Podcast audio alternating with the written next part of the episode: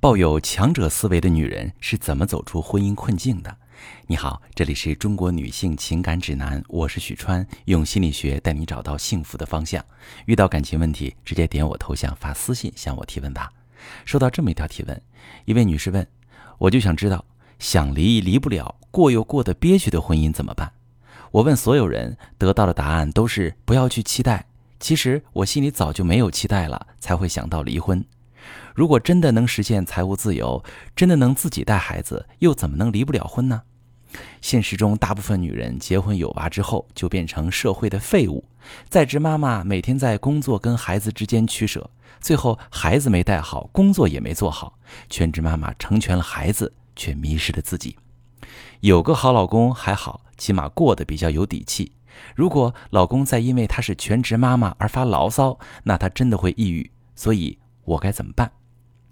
嗯，这位女士，如果你把自己所有的路都堵死了，再去问别人我该怎么走，那么所有的答案在你听来都像是站着说话不腰疼。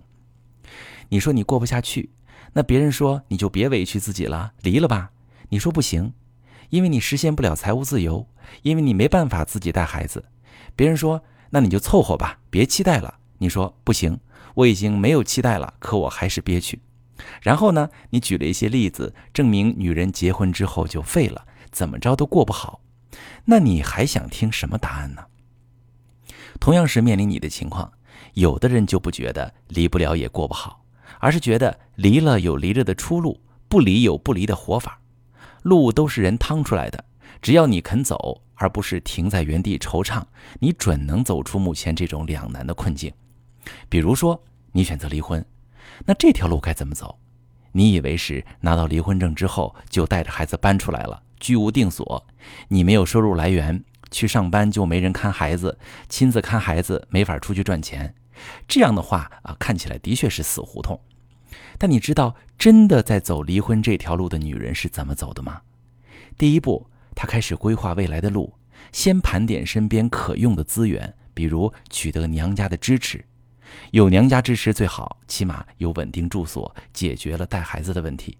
实在得不到支持的话，可以在线寻找同城互助的单亲妈妈，可以互相帮着看孩子呀。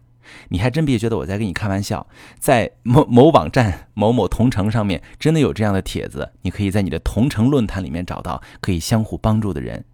找到合适的人选之后，用一段时间彼此了解，建立信任，确定未来的互助形式。是有人可以互相帮忙的。第二步，他开始学习，给自己加技能，利用还没有离婚这段时间给自己充电，磨出一个可以揽活的金刚钻，然后开始实践。比如给有声书配音，给自媒体投稿，兼职剪辑音视频，还有一些跟我学心理咨询。现在我有好多助教，以前都是我的学员，对吧？全职妈妈平时没法上班，但是学心理咨询在家里面就可以做呀。现在有很多给宝妈提供兼职和副业的渠道，根据自己的兴趣和天赋发展一个营生的门槛真的不高。打算离婚的女人一旦进行到这一步，她的注意力就不在老公身上了，老公怎么样也影响不到她的情绪，她也不再感到憋屈，因为日常充实了，前面的路光明了。第三步，感觉自己可以离开老公独立生活之后，为离婚做准备。拟定好有利于自己的财产分割协议和离婚协议，包括孩子的抚养权和抚养费都写清楚，做好和老公谈判的准备。这一步可能有人走得很顺利，很快从婚姻中解脱，拿到自己应得的部分；可能有人走得很艰难，比如涉及大额财产分配争议或者子女的抚养权争议。如果你觉得这些条例对你很陌生，我们可以帮你啊！我们帮助很多女性争取到了她应得的抚养权和抚养费。也有人走到起诉这一步，但是无论如何，你会发现这些有行动力的女性不再画地为牢，她们迈出这一步了。我们再看看选择不离婚的女人又是怎么走这条路的呢？首先，她们评估了这段婚姻的价值，如果这段婚姻的基本功能性还在，还有挽救的价值，他们会采取正向的策略，而不是消极忍耐。比如，老公还在负担家庭经济，还在尽丈夫和父亲的义务。只是夫妻平时矛盾多，经常吵架，或者老公回避沟通，爱闹冷战，或者老公感情冷淡不顾家等等。可以梳理两个人的相处，找到婚姻发展到这一步的根源，然后对症优化经营方式，往好的方向调整。现在获取婚姻经营相关知识的方式那么多，只要你想行动，买书自己学习摸索，经常听我的节目，听我的课程，还可以获得我们专业咨询的帮助。选择一种适合自己情况的方式，拿出时间跟耐心，也会一步步走出困局。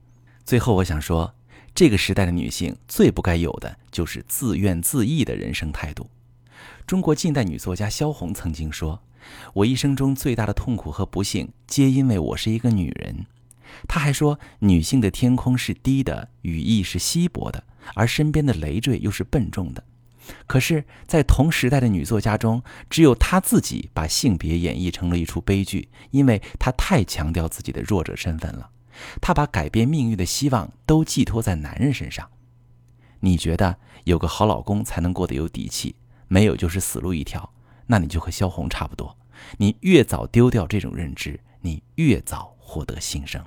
我是许川，如果你正在经历感情问题、婚姻危机，可以点我的头像，把你的问题发私信告诉我，我来帮你解决。如果你的朋友有感情问题、婚姻危机，把我的节目发给他，我们一起帮助他。喜欢我的节目就订阅我、关注我，我们一起做更好的自己。